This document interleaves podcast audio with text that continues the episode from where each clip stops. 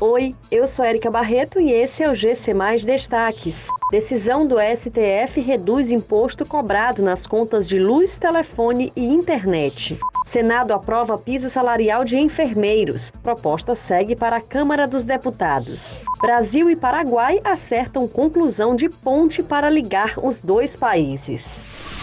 O Supremo Tribunal Federal decidiu que os estados terão que reduzir o valor do ICMS sobre serviços como fornecimento de energia elétrica e comunicação.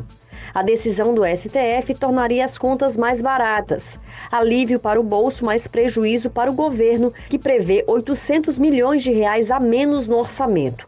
O Comitê Nacional dos Secretários da Fazenda prevê que cerca de 27 bilhões de reais deixarão de ser arrecadados por ano pelos estados.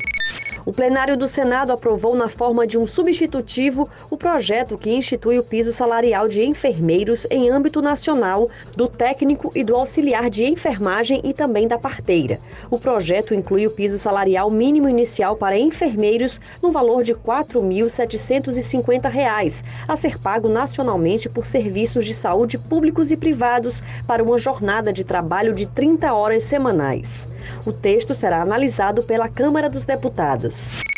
O presidente Jair Bolsonaro se reuniu com o presidente paraguaio Mário Abdo Benítez no Palácio do Planalto. Após o encontro, foi anunciada a construção da segunda ponte de ligação entre os dois países.